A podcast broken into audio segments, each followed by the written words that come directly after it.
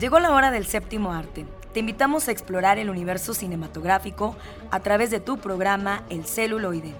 Entérate de festivales, talleres, música de todos los tiempos, ciclos, grandes leyendas, cartelera, adaptaciones, historias, entrevistas, recomendaciones, el eco de las ciencias y mucho más. Arrancamos.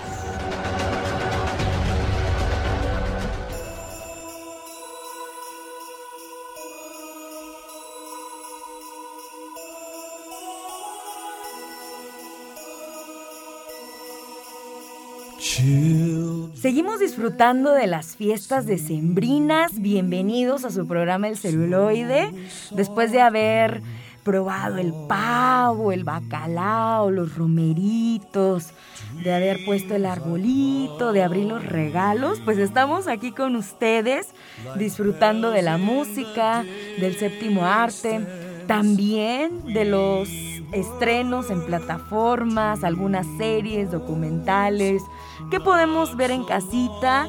Y con esta temporada se antoja mucho en las bebidas calientes, eh, también comer rico con, como son los tamalitos tradicionales, ¿no? La verdad es que ya se me abrió el apetito. Buen provecho porque estamos a la estamos en un horario en que la gente pues acostumbra también a comer, es fin de semana. Si no tuviste la oportunidad de escucharnos o te has perdido nuestros programas, te invito a que eh, escuches nuestros podcasts, a que los descargues a través de la página de radio y televisión eh, uslp.mx para que nos sigas como siempre. También puedes encontrarnos en nuestras redes sociales, el celuloide arroba 1190 de AM por la cultura y por el arte, ya sabemos, Radio Universidad.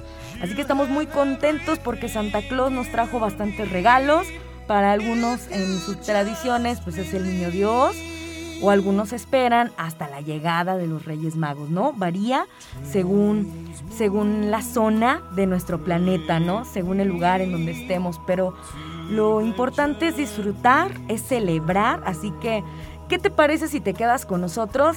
Tenemos el soundtrack de Mulan con la voz de Cristina Aguilera, Reflection. Acuérdate que Disney eh, estrenó en, plataforma, en su plataforma esta cinta y tenemos, como siempre, temas importantes. Disney siempre cuida mucho, eh, pues los temas musicales de sus películas, ¿no? Así que tendremos reflexión con Cristina Aguilera, vamos a recordar Hello Dolly en las inolvidables, no te puedes perder bajo tu propio riesgo, ficción, cómics y más, con nuestros amigos Carlitos y Oscar. Y bueno, como siempre, Eduardo Carrillo en los controles dirigiendo la orquesta del celuloide. más, más bien los tiempos, ¿no? Así que quédate con nosotros, comenzamos. La música para recordar ya está aquí. Escucha las inolvidables. Hello,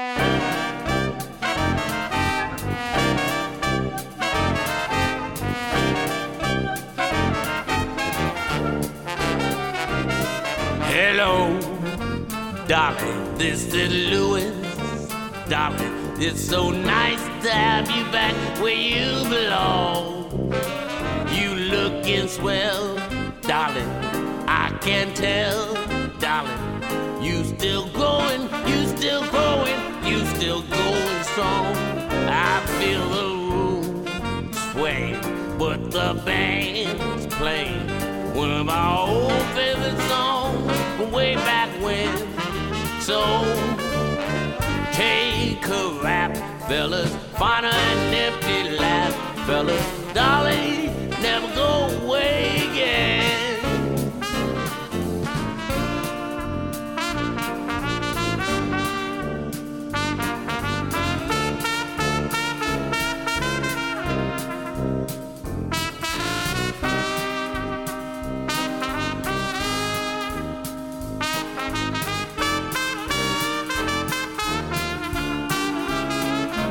Feel the boom sway, but the band playing one of our old favorite songs from way back when. So, golly gee, fellas,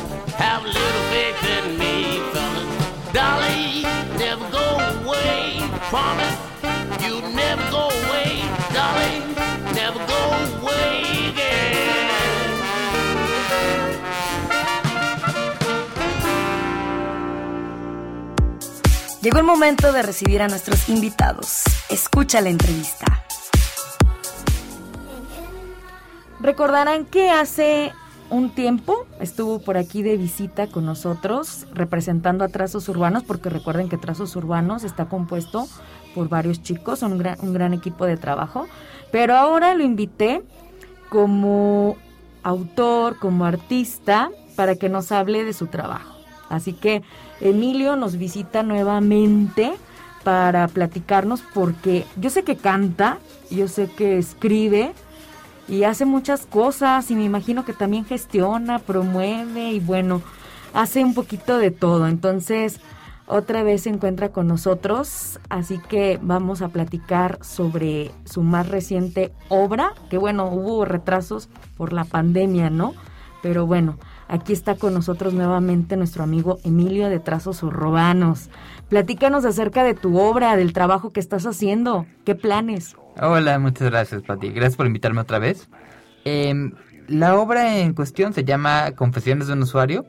Es una novela corta que se va a publicar por parte de Editorial Leo, en, que es un nuevo editorial que se encuentra en Nuevo León, que hace un excelente trabajo para promocionar nuevos eh, autores y consiste de una historia de siete días contadas de la vida de una persona a través de su teléfono, a través de los mensajes que se manda con las personas más cercanas a él y los, las notas que él va armando en su propio en su propio teléfono, en sus documentos de Word, etcétera, que nos van indicando algo sobre su personalidad.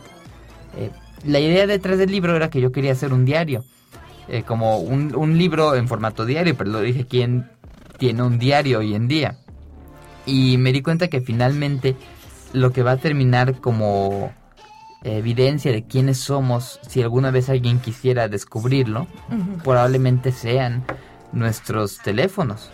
Y las mentiras, verdades a medias y con absolutas eh, falsedades que nos decimos a nosotros mismos y a los demás, y que quedan grabadas aquí para siempre. entonces decidí hacer este, esta historia que como historia no es nada complicado, es un chavo que le quiere poner el cuerno a su novia pero no sabe cómo, pero explorando mucho esta, esta ambivalencia entre que le mando un mensaje a una persona y tú como lector no estás viendo qué está pasando, nada más lees los mensajes que está mandando. Entonces no sabes si algo si una escena está implicando violencia física o si está completamente tergiversándolo todo para quedar bien. Este, ves cómo comunica la misma historia ligeramente distinto con su mamá, con su papá, con su amigo, con su novia, etcétera. Y bueno, eh, de eso consiste la novela. Me imagino que es eh, cada quien le va dando una interpretación diferente, ¿no? Porque a veces los mensajes, no es lo mismo estar mensajeándote por el, celular que estar con una persona platicando. Se puede malinterpretar, se puede entender de muchas maneras y, uno se va haciendo unas ideas o se va proyectando una película este, con, con la percepción que tenemos y que muchas veces nos equivocamos y a veces hasta se crean problemas porque hay muchos malos entendidos o últimamente no leemos bien con detenimiento o le damos otro sentido. Entonces, si, si cuando dialogamos es difícil entendernos, malinterpretamos, por ejemplo, así eh, a través del celular, como que a lo mejor el lector puede ir creando o imaginando a lo mejor cosas que, que podrían no ser, ¿verdad? O que no estarían ocurriendo, no sé. Se me viene eso a la mente. Sí, claro, es parte de la idea, porque el propio lenguaje a través del texto ya es distinto. Sí. Sabemos que cuando nos mandan un mensaje y hay un punto al final, es que está enojada la persona. Sabemos que cuando escriben ok o, o cuando escriben ok es una cosa distinta. Igual, cuando escriben en tonos mayúsculas que están gritándote, básicamente. Sí, es que sí, el tono a veces, este, o a veces, sí, uno lo malinterpreta y luego las mujeres somos un poquito más sensibles y entonces ya pensamos que nos están regañando o que nos están cortando o lo sentimos tajante, no sé, este, nos aflora el sentimiento. Sí, y es que apenas estamos aprendiendo a, entender esta nueva forma de comunicación. Los seres humanos estamos programados para comunicarnos y para crear nuevas formas para entendernos con las herramientas que tenemos en el momento que intentamos hacerlo. Así Y ahora es. tenemos esta herramienta y sin embargo las personas hemos eh, generado códigos distintos, no solamente con base entre, entre personas de países distintos, sino las personas de 60 años usan diferente su teléfono que las personas de 20 años, que las personas de 10 años. Sí. Hay- yo no yo veo una conversación de un chavo de 12 años en el teléfono y no entiendo mucho lo que están tratando de decir. Sí. Entonces, pues quise jugar mucho con eso. Yo soy escritor de y es lo, a lo que más me le dedico tiempo. Tengo ya esa novela finalizada, otra que acabo de terminar ayer y tengo ya 28 cuentos que se han podido publicar en distintas revistas aquí de México. Eh, pues algo que me gusta mucho y bueno, uno constantemente va tratando de, de hacer este balance entre escribir lo que es pertinente eh, para ti y para la sociedad y lo que pues eh, lo que uno realmente genuinamente tiene la capacidad de hacer porque como escritor uno va creciendo uno va avanzando. Así es. sí. ¿Y también tienes canciones escritas? sí también eh, recientemente este año he empezado a mostrar mi, mi trabajo como cantautor. Eh, esos tienen un tono mucho más cómico que otra cosa Ah, ok. Eh, pero sí, me, me siento muy contento del espacio que me han brindado es- eh, lugares como Potosí Bistro para presentar mi trabajo. Sí, yo te conocí ahí en ese espacio de Manuel Oria y, y este con, con lo de la avanzada tunera, ¿no? Sí. Con todos estos cantantes locales que participaron, algunos cantautores, eh, y bueno, por ahí te vi en la clausura, ¿no? Ya junto a Valerian, que fue una de las partes que convocó a esto de la avanzada tunera. Sí. Este, me parece que de ahí fue saliendo todo. Eh, las flores, por ejemplo, Sí. estaban allí. Y no recuerdo que, ah, ¿te acuerdas de los que completaban la avanzada tunera? Mm, eh, me parece que eran Julián y Ajá. Dave de la Fuente. Exacto. Eh, búho dinámico se hace llamar. Sí, sí, todos ustedes. Así que, pues fue muy, muy buena la experiencia, fue muy enriquecedor. No tenía la oportunidad de, de conocer a tanta, a- al mundo artístico, ¿no? Y creo que todavía sigo ignorando porque tenemos más que a lo mejor no nos hemos dado la oportunidad o, o no les ha llegado este el espacio para darse a conocer, ¿no? Precisamente, eh, como te comenté en la anterior entrevista, ya en la plataforma que manejo por parte de Trastos Urbanos en conjunto con mi equipo, eh, tenemos ya más de 170 artistas potosinos y que tienen una variedad tremenda de propuestas. El arte en San Luis Potosí está muy vivo. El problema es que la ciudad no, no nos da espacios para comunicarlo, pero hay unas ofertas impresionantes, unos trabajos increíbles que te puedes encontrar. Eh, les recomiendo a los que estén escuchando que se que ingresen a www.trazosurbanoslp.com y que vean algunas de las propuestas que hay ahí porque Sí. es increíble. fotografía. Bueno, van a encontrar de todas las artes. Eh, para todos los gustos, ¿no? Muchísimas gracias. Este, ¿alguna obra próxima eh, tienes pensado publicar para el 2021? ¿Vas a seguir escribiendo? ¿Qué viene para el 2021 para Emilio Palomino? Bueno, eh, en este 2021 se va a terminar de publicar Confesiones un usuario. La idea era que se publicara en octubre de este año, pero la pandemia a todo el mundo nos retrasó cosas. Ah, ok. Eh, siguiente a eso tengo un libro de cuentos llamado Viaje al centro del desencanto, que ya está listo para publicarse, apenas se encuentre espacio para hacerlo.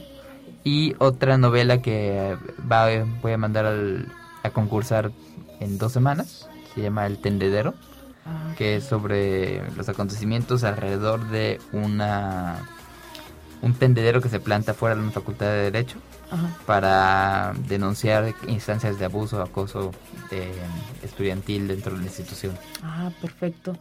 Muy bien, pues seguimos muy al pendiente de tu carrera. Emilio, eh, ¿seguirás con la misma editorial? Eh, esperemos que sí. Ah, excelente. Hasta ahora todo muy bien. Le han- se han portado de maravilla. Pablo Mendoza, la, de- la directora, es una mujer muy talentosa que trabaja mucho para que la editorial siga creciendo. Muy bien. ¿Tienes algún, bueno, puede- podrías darnos tus redes sociales para que sigan o estén al pendiente de tu trabajo o de la presentación de todos estos materiales? Sí, bueno, como tal, eh, yo, man- yo no tengo redes sociales como parte del escritor, aún Ah, me ha bien. faltado. Pero estoy en trazosurbanosslp.com, por Ah, supuesto, perfecto. como Emilio Palomino. Muy Y eh, los invito a darle like a la página de Leo Editorial, que así se encuentra en Facebook e en Instagram. Perfecto, pues es un placer. Gracias por darnos la entrevista, por darte el tiempo de asistir aquí al celuloide. Y pues seguimos aquí ofreciéndoles el espacio para que a través de ustedes podamos conocer a más artistas o que nos puedan canalizar a estos grandes artistas que tenemos en San Luis Potosí. Muchísimas gracias y felicidades por el proyecto. Muchas gracias, Pati. Bueno, pues ya, ya lo ven. Sigan a Emilio Palomino, sigan a Trazos Urbanos, por favor, para que conozcan todo el talento y la riqueza que tenemos. Artística, la diversidad cultural con la que contamos aquí en San Luis Potosí. Muchísimas gracias. Gracias a ti. Y llegó el momento de las recomendaciones. ¿Qué hacer en este fin de semana?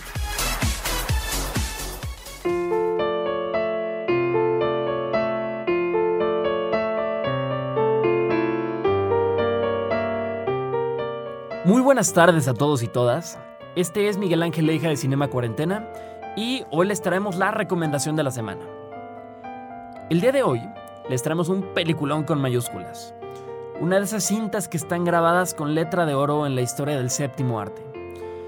La película en cuestión es Los 400 golpes eh, del director François Truffaut con una duración de una, una hora con 32 minutos y su país de procedencia es Francia.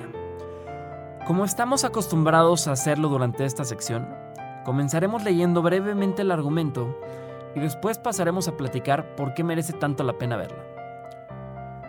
Antoine Daniel es un niño que, por falta de atención, comete todo tipo de travesuras en su colegio. Un día escapa y se encuentra con un hecho que desencadenará toda una serie de cosas que provocarán en él el deseo de escapar de todo.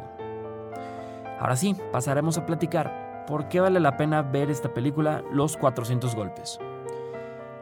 Existe una especie de mito generalizado de que el cine antiguo es aburrido por el simple hecho de ser antiguo y estar en blanco y negro.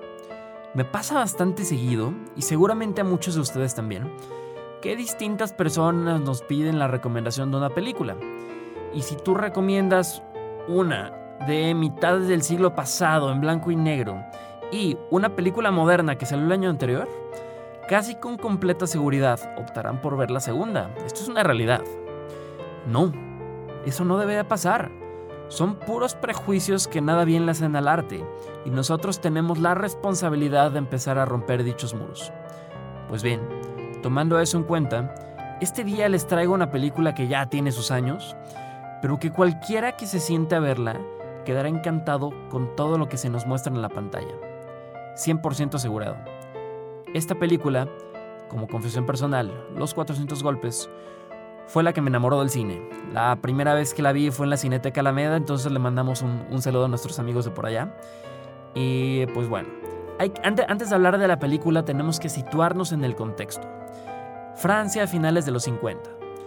Un pequeño grupo de críticos de cine crearon la revista Cahiers du Cinéma, en donde expresaban sus opiniones de que el cine ya no era como antes, imagínense en los 50 que especialmente en Hollywood el espacio para la creatividad se había perdido y necesitaba ser recuperado. Y es así, como estos jóvenes salieron a las calles sin presupuesto, pero con una cámara, y fundaron la nueva ola francesa, en donde las reglas no existían y la originalidad era una obligación. Es así como un jovencísimo Truffaut, el director, su ópera prima, nos regala una carta de amor semi-autobiográfica al cine, acreedora a mejor dirección en Cannes. De eso, eh, ya por eso conviene verla. La película trata sobre Antoine Daniel, el protagonista, un niño que todos hemos sido. El ser humano no solo tiene necesidades físicas, sino también psicológicas, afectivas. Todos queremos sentirnos parte de algún lugar, sentir que pertenecemos. Y cuando esto no pasa, los desesperados intentos por obtenerlo suelen traer consecuencias irremediables. De esta manera, acompañamos al pequeño Antoine en su vida diaria para ser partícipes de sus mil y una aventuras. Tiene problemas en la escuela, es arrestado, asiste a un parque de diversiones, eh, saltándose a la escuela, ve a su madre siendo infiel. Esta película es una hora y media de absoluta fascinación para el espectador, mientras disfruta todo por lo que va pasando nuestro protagonista, porque recordemos que aunque tan solo tiene muy pocos años, es bastante maduro y se le ve en situaciones y, se ve, y ve las situaciones a las que se enfrenta desde un punto de vista muy interesante. ¿Por qué? Porque lo ve desde los ojos de un niño, es decir, sin prejuicios. Dicho todo esto, es importante recordar el mensaje principal de la película. Seguir los pasos del confundido protagonista nos hace recordar lo hermosa que es la vida y cómo debemos vivirla. Como niños, en busca de aventuras y sin perder la capacidad de asombro. El cine nos brinda la capacidad de poder vivir muchas vidas, y esta es una que vale total y completamente la pena experimentar. Una película que estará en los tops de mejores películas de la historia sin duda alguna. La película perfecta para romper el mito de que el cine antiguo es aburrido y eh, es disfrutable para toda la familia. Y pues bueno, esta fue la recomendación de la semana. Esperemos que se encuentren muy bien. Y agradecemos a todos y todas por regalarnos un pedacito de su tiempo para escucharnos en esta sección. Este fue Miguel Ángel Leija de Cinema Cuarentena. Recuerden seguirnos en redes sociales como Cinema Cuarentena en Instagram y en Facebook. Y Trazos Urbanos 2.0 en Instagram y en Facebook. Hasta la próxima. Disfrutemos del soundtrack de la semana.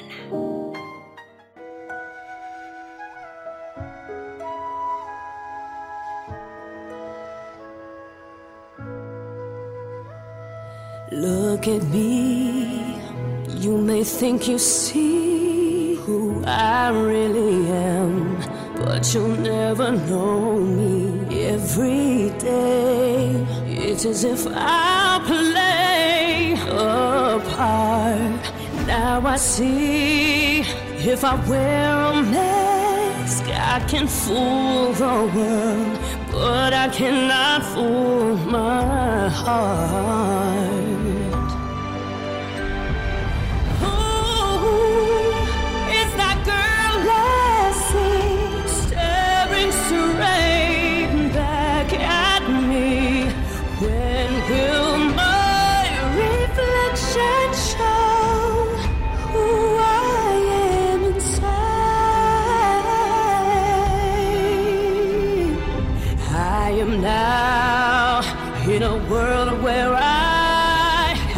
Hide my heart and what I believe in. But somehow I will show the world what's inside my heart. Can be loved for who I am.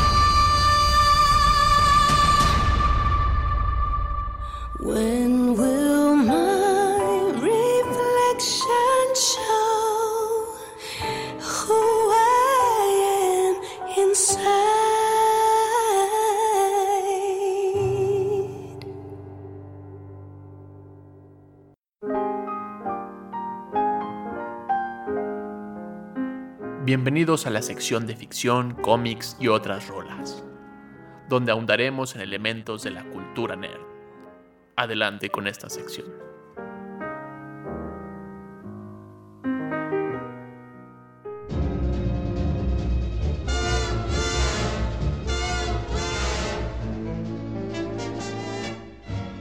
Hola a todos, bienvenidos al lado ñoño del celuloide. Me acompaña Carlos Buendía, Lalo Carrillo en los controles y hoy te traemos una súper violentísima película con Sylvester Stallone que se llama Cobra.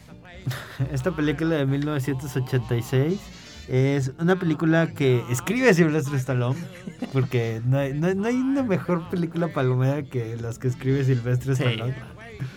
Este, y trata sobre en un Los Ángeles, en California, como en la época actual, bueno, en su momento en los 80s, pero en donde ya todo es crimen y violencia. Hagan de cuenta parecido como al Detroit de Robocop. y que hay una extraña secta que yo nunca entendí quiénes eran esos, pero son muy, muy, muy malos. Los bikers malos, feos. Ah, sí, se mal. Hagan de cuenta como los bikers de Mandy. Es un grupo de supremacistas blancos Sí. que solo quieren crear caos porque piensan mucho en el darwinismo social y ellos son los únicos que van a poder sobrevivir eh, eh, so- en la sociedad, ¿no? Y entonces la única forma de hacerse ver y de dejar su sentir es con super mega violencia en toda la ciudad. Y pues en este como país que se está yendo a, a la basura, este, pues obviamente tiene que haber como una fuerza igual de, de- de violenta y de agresiva como, como la que se enfrentan. Y la policía tiene este cuerpo que se llama como el, el equipo zombie, el grupo zombie, así como traducido vendría saliendo. Sí, una así. cosa así. Donde obviamente Silvestre Stallone pertenece y es el agente Cobra. Si además, si, si el grupo ya era como rudo, Cobra es doblemente rudo y el más malo de los policías, pero malo así de, oh, qué súper extremo es el policía, porque él es el único que va a hacer lo que tenga que hacer por rescatar a los pobres ciudadanos que están aterrorizados por este grupo. Y es la violencia contra la violencia con violencia. es una película muy palomera, como decías. Este, de estas primeras escenas donde están en un supermercado, alguien tiene unos prisioneros y llega Cobra y todo el mundo dice, oh no, llegó Cobra. y El- tú no entiendes el, el es. detective Marion Cobretti. Porque ese es como el nombre. Ah, es tan genial esto. Y claro, ¿no? O sea, es- está en la policía que dice, yo no creo en tus métodos, tú no sigues las reglas. Y entonces Cobra es como de, claro, yo no sigo las reglas, pero hago el trabajo. Y va y se agarra balazos con esta persona Sí, que tiene los rehenes. Para los fanáticos de los Simpsons es algo así como McBain. Porque además siempre trae... Me, me- me fascina porque en, en esa primera situación lo resuelve con un cuchillo teniendo un arma. Por- la- las opciones siempre es mientras más violento, mejor. Mejor. Sí. sí, porque este personaje que siempre está vistiendo de negro, siempre usa lentes oscuros, aún esté adentro de algún lugar usa lentes oscuros.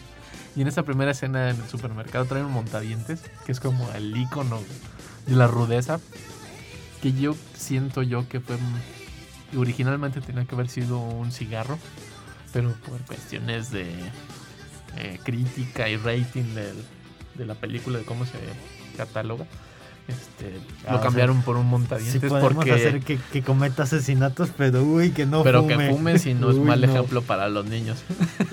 Entonces, eso sí estuvo mal. Y en esta primera escena cuando está este malhechor este amenazando a todos que los va a acabar de matar y que nomás demandando violencia por la violencia, Cobra se toma una cerveza en el trabajo que toma ahí del supermercado para luego ya por fin rescatar a los ciudadanos.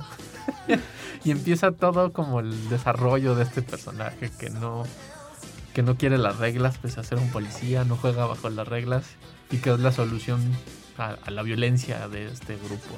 Que todavía no están bien al principio claro de si es un grupo o no, si fue un malhechor o no, hasta que un ciudadano común se da cuenta de un de un asesinato y se dan cuenta que hay un grupo que está detrás de todo este caos en la ciudad, que está invadiendo la ciudad, y es un grupo de motociclistas salvajes, alocados, y que el, el jefe de ellos, su- el principal, su un sujeto enorme, con un cuchillo enorme, que además tiene un boxer en la empuñadura que lo vuelve como picos, ¿no? brutalmente salvaje. Y será el archienemigo en toda la película de Cobra porque quieren matar a este testigo que es, que es el- la única que va a poder contra este malvado grupo de motociclistas. Sí, yo no, no, ahí, como que me pierde tantito porque como que siento que es nomás las cosas por las cosas, no hay como una lógica dentro de la misma película porque es el grupo este malévolo que nunca te dicen por qué es tan malo, malo, está tan infiltrado que es como de podemos intervenir teléfonos y Sí, porque además tienen la soplones en la policía. y todo eso. Pero uy, si un testigo los denuncia, uy, Se no, acaba, se bueno. acaba todo, ¿no? Entonces- que la justicia prevalece en aquel país. Entonces, o sea, si llegas como del lado de eso, es, es, es una gran película porque es una película de acción, pero con tintes de slasher. O sea, por ejemplo, toda esta idea del- de estas escenas dentro del hospital, que es como me recuerda a Halloween, así como estos asesinos silenciosos que van como de habitación por habitación para matarlo y, y todas las tomas son así como exageradas. Sí, la película es muy tensa. Sí, sí. Entonces, eso, eso es como padre porque el director como que de repente le agrega ese extra, ¿no? De, de utilizar recursos del, del terror para inyectarlo en una película que es, es acción pura, ¿no? Son balazos, son persecuciones. Y que curiosamente hay pocas explosiones, pero sí hay muchas persecuciones en carro, muchas situaciones inverosímiles donde siempre hay alguien horrible, siempre hay un personaje que es grosero, es irrespetuoso, hasta que llega Cobra y lo pone en su lugar. y todo el mundo dice, pero es que tú eres un policía, cállese, y lo golpea así horriblemente. Los, los chicanos que maltrata. por ejemplo, antes de llegar a su casa, donde sigue con el montadientes y con lentes oscuros y tomando cerveza. o sea, si es, sí es una película como que de repente sientes que se les van ocurriendo las ideas. O que van Sí. como improvisando. Por- Hay, hay una escena que así saca una rebanada de pizza del refrigerador. Saca sus herramientas que guarda como en el estuche del huevo para limpiar su arma. Y la pizza la corta con unas tijeras Sí. para comerse bocados más pequeños. Es como no entiendo por Sí, porque qué. todo lo que hace, lo más sencillo tiene que ser violento. y. Tiene que ser con acción. Es muy, es muy, muy divertido eso. Entonces, es, genial. Nadie en una película de acción recorta un- corta una rebanada de pizza con la mano. Lo hace con herramientas rudas que guarda en el refrigerador de manera oculta donde debería de haber comida. Porque sí, es una situación. Si le pones como a ponerle atención a esos pequeños detalles se vuelve muy ridícula la película, lo cual lo hace muy entretenida y muy divertida. Para justamente eso, entretenerte, tenerte al borde en esta saga de situaciones muy extrañas donde todo va a acabar mal. Sí, porque la película cumple con, con- con- eso que tú deseas, ¿no? O sea, las balaceras, la- las persecuciones. O sea, cuando pasan esa onda de, de, eh, explicarte la historia, ¿no? O sea, bueno, está la testigo, él tiene que cuidar que no la maten. Porque hasta más tiene su tinte romántico. Sí, claro, claro. Porque se- se pese a la violencia como de las tres cuartas partes de la película, Cobra se lleva la testigo a unas cabañas este, escondidas de todo mundo y tienen ese reencuentro amoroso donde Cobra ya no es tan, tan rudo, sino es un sensible y es, forma parte de- del todo y se enamora de ella. Y antes de que ocurra algo, antes de dejar de ser Cobra, llegan los moteros y, y empiezan a balasear ahí el cuarto en el que están. Es que es- es- es- está bien padre, me gusta mucho porque previo a esta escena súper, este, desde 10 Rosa, minutos de sí. pura violencia, ¿no? tiene esta- estas escenas donde eh, él abre su corazón y tiene esta parte en donde él va como montando su, su nueva superametralladora con, con mira láser. Entonces, está como, como muy padre porque te va preparando. O sea, como que es una película que sí sabe a lo que va. Sí, Y sabe como de, como de, ay, vamos a darle como cinco minutitos más a esto para como descansar de la parte de acción anterior y, y como agregar más emoción. Y ya cuando llegan los balazos, o sea, ya estás de, por fin voy a ver esa arma en acción. Y vaya que sí, porque el, el- final es una cosa que a mí me gusta mucho.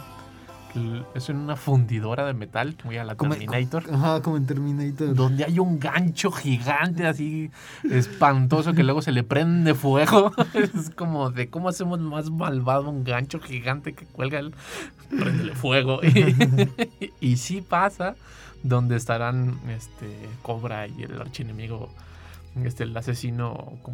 Ahorita no me acuerdo cómo le llamaban. Este. Luchando a muerte para ver quién ensarta a quién. Hasta que, spoiler, ensartan al peligroso este, suelta su cuchillo y trata de arrancarse porque clavarlo en, el gancho no lo mata, sino que solo es el principio del final porque ese momento es totalmente ultraviolencia porque además el fuego el, el gancho está con llamas el asesino está gritando de dolor y sabe que va a morir está todo golpeado todo ensangrentado cobra igual y cobra lo avienta a, a los hornos donde están fundiendo metal y creemos que ahí muere porque pues ya era demasiada violencia gráfica para poderla ver y termina Cobra siendo Cobra, ¿no? Y donde negando el, el amor que había sentido por la testigo, porque pues ya la salvó, ya no hay más peligro. Sí, es, es, es así una película genérica de, de acción que, que es muy disfrutable, es muy divertida. Ah, Hay como sí, ciertas cositas como de, ya, por ejemplo, cuando, cuando se está incendiando este gancho, o sea, el ponerlo así como en el slow motion. es como Sí, el final es una maravilla de montaje. Ajá, así como de, pues ya, ya córtalo, o sea, ya, ya, ya lo vimos, dame, dame la toma, ¿no? Siento que a, a veces le exageran demasiado, como... Pero, pues yo me la pasé muy bien. Sí, si tú eres un fanático de Transformers, es Cobra. Sí, o sea, como es para ti, ¿no? Y, y como más de, de estas películas ochenteras, de Jean-Claude Van Damme, hasta de la misma uno de Terminator, ¿no? Creo que es la misma historia de Terminator. Pues sí, básicamente. ¿Ustedes ya vieron? ¿Vieron Cobra? ¿Cuáles son sus películas violentas favoritas de los 80s, inicios de los 90s? Escríbanos a El Celuloide, estamos en Facebook, también en YouTube. Y nos estás escuchando a través del 1190 de AM y ahorita continuamos con más recomendaciones para ver.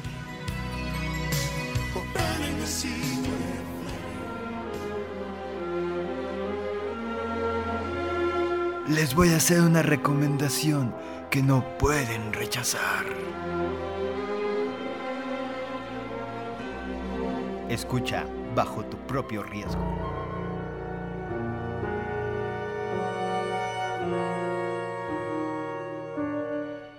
Hola amigos y amigas del celuloide, bienvenidos a otra recomendación más. Estoy con Oscar Ramírez. ¿Qué onda? Y yo soy Carlos Buendía y el día de hoy les traemos la última película de David Fincher. El Anti-Fincher. La, la película menos Fincher de las películas de Fincher que suelen ser muy finchirescas. Mank. Mank. Esta película es de recién estreno en, en- en la plataforma de Netflix. Ahí le- ya la pueden encontrar. Protagonizada por Gary Oldman y Amanda Seyfried. Seyfried, Seyfried. Y que nos habla justamente de Mank, que es un personaje. es- bueno, es una persona real, pero es como todo un personaje. Sí.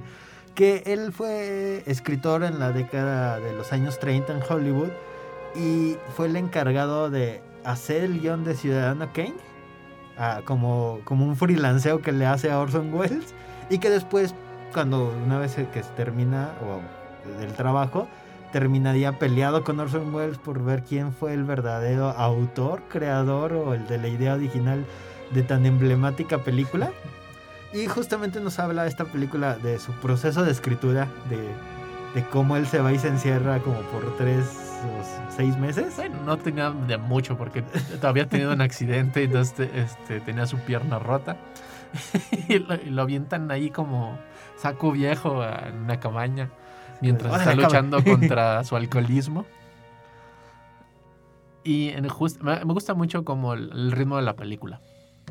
Fincher trata de darle este sentido de película viejita, o sea, con los cortes y las tomas como el cine clásico, con tomas muy abiertas, tomas detrás de hombros, los personajes que aparentemente hablan sin un sentido y están soltando monólogos y diálogos con un contraste de luces muy muy padre. O sea, creo que la fotografía está muy padre. Y la forma en que narra visualmente está tan bien recreado que creo yo que se vuelve muy de caricatura. Porque el personaje también es demasiado cómico en el sentido de es tan bueno como es tan villano. Porque es un personaje que lo puedes odiar mucho en un ratito como también lo puedes amar, que es lo que le pasa a su cuidadora. Que él cree que Lily solo es- Collins. que ella solo cree que es un borracho asqueroso, que es insolente, y no este gran escritor y narrador de, de Hollywood. Y mientras está escribiendo El Ciudadano Kane, aparecen indicaciones como interior, exterior, Los Ángeles, flashback, ¿no? Y nos está contando partes de su pasado, la lucha del cine, la depresión, las compañías, cómo era crear las películas. Esta primera parte donde se sienta con su equipo de trabajo a venderles una película, me hacen una cosa maravillosa en la película, de cómo empieza uno una historia, luego otro le continúa con nada que ver y al que acaba de llegar le dicen, cuénteles el final. y él se queda así como, ¿qué? Y avientan un final y tienen una maravillosa película que el estudio les dice que sí lo van a probar. Entonces, él es un playboy de, de Los Ángeles, de Hollywood, pero este, las decisiones que toman no han sido las mejores. Los personajes con los que se lía son unas personas horribles y triviales y unas supervillanos, pero él en su, en su forma de ser y en su alcoholismo se la vive y se la pachanguea a todo dar mientras Sí, sigue siendo muy crítico, Es, ¿no? es de como, todo. como el antihéroe, ¿no? Como este detective alcohólico que no juega bajo las reglas, pero pertenece perfectamente a ese sistema. Y, y pues ya, o sea, la película va como en estas dos narrativas, mientras él está buscando alguna idea, este, Sí. está con estos problemas del bloqueo de escritor. Eh, tenemos estos flashbacks que nos van diciendo cómo era su vida en Hollywood, qué, qué fue lo- las decisiones que tomó que lo llevaron a, a estar ahí eh, con Sí, la pierna rota, sin parte- amigos. Esa parte me gusta porque es como tratar de reflejar la vida de él, hacer como la, bio- la biografía de él a través de un momento, de varios pequeños momentos que son muchos de ellos parte de la historia de- del cine. ¿no? Sí, creo, y creo que eso es como, como algo que me, me- como que me distrajo mucho porque la película como tal no es así como, como tan de este es el problema, ¿no? Este es el conflicto No. de, mi, de mi protagonista. Sino es que es anecdótica, es como, ay, te voy a contar la, la anécdota de cuando él fue a comer con tal persona y te voy a contar la historia de cuando se, se metió a un set y se fue de borracho y despertó en un set. Y, y así como que vas contando la, histo- la historia de poco a poquito, que ya al final cuando dices, ah, ok, ok, ok, ya entendí todo este camino, este, pues ya se acabó la película. Entonces ahí te quedas como con ese sabor de boca medio raro de, le entendí ya casi hasta el final y, ah, de eso se trató, de ese era todo el conflicto. Sí, suele ser muy rebuscada la película y esto que decíamos de anti-Fincher. Es que la dinámica de Fincher en los diálogos, en la forma de presentar, suele ser como muy sombrilla, muy oscuro. El, el- el contraste que marca, eh, como en sus anteriores películas, es algo muy, muy, muy de él. Poder presentar a tres personajes en un, en un diálogo y se sienta de una manera tan natural y tan fluida y poco cortada. Aquí lo hace al revés.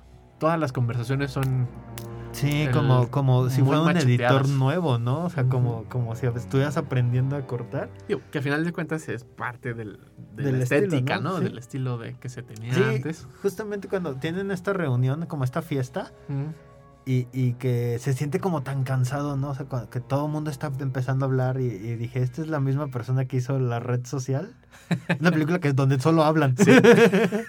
y, y se siente como menos fluido y, y luego tienen esta escena en donde van caminando por los jardines. El de los jardines. Que se ve así como, como si, o sea, si la escena la cortas y se la muestras a alguien y le dices, esto lo hicieron en 1936, lo compraría, porque es exactamente el estilo de estos dollies, de estas tomas largas, largas, largas, largas, donde las conversaciones van como de uno y del otro y uno se acerca a la cama mientras el otro se aleja.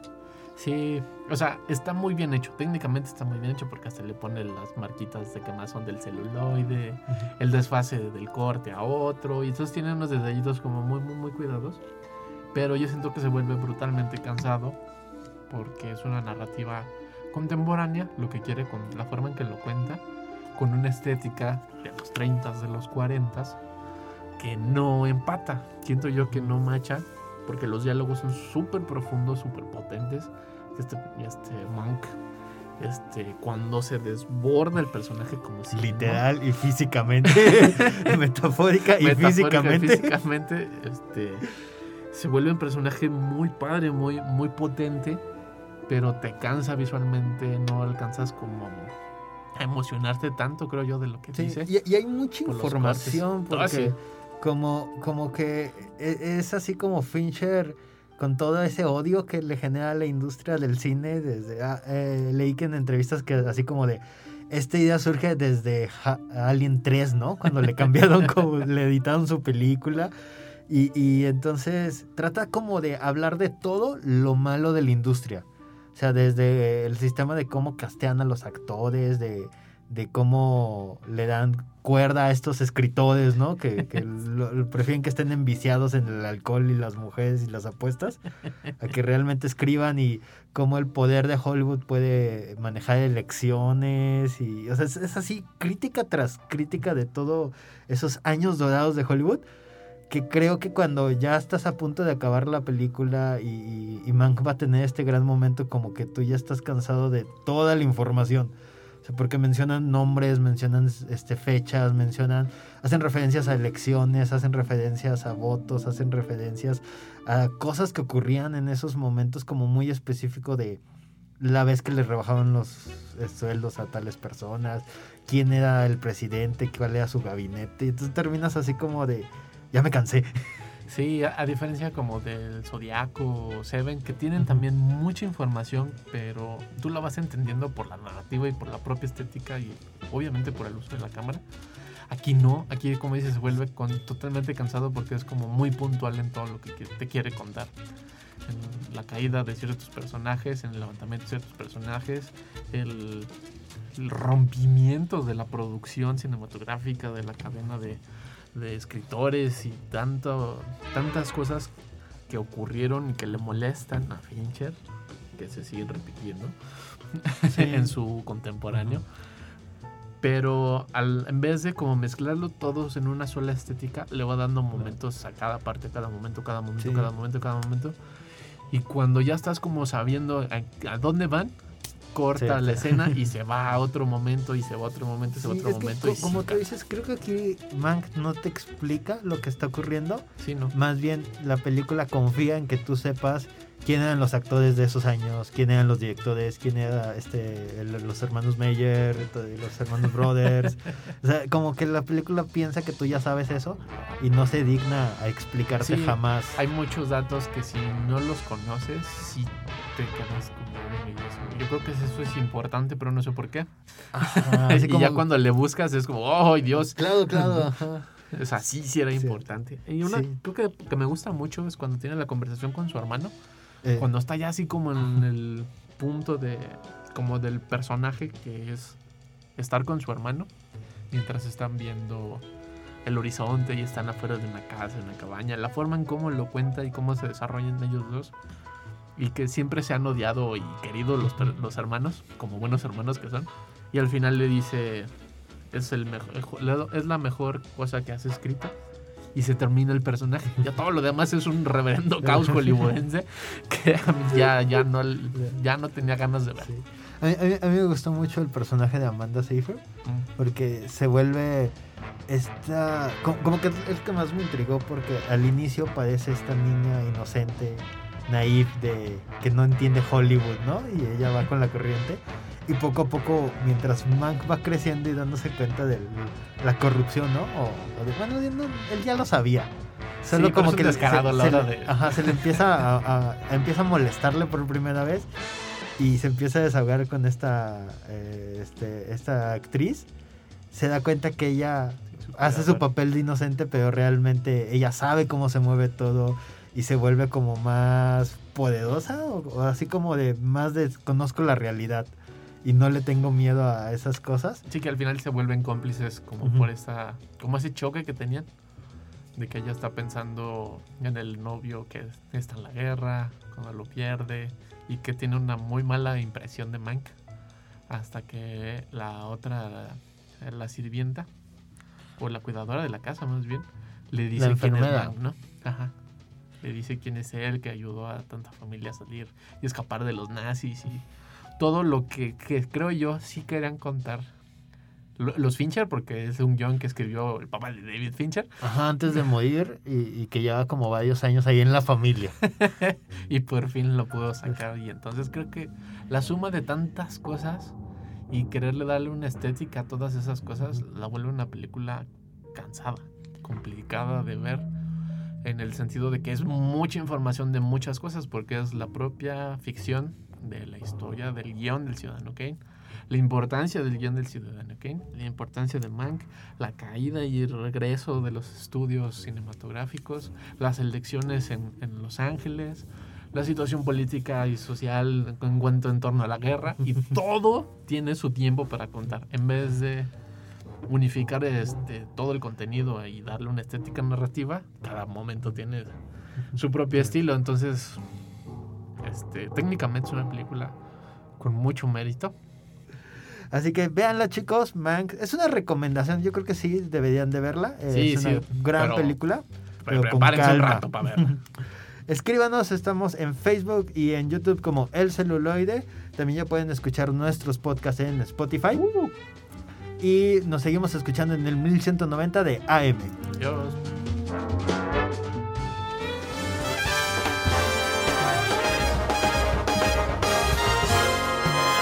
Esto fue El Celuloide. Escúchanos por el 1190 de AM. Teléfonos en cabinas 826-1348. Síguenos en nuestras redes sociales y YouTube. Nos encuentras como El Celuloide. Dirección de Radio y Televisión de la Universidad Autónoma de San Luis Potosí.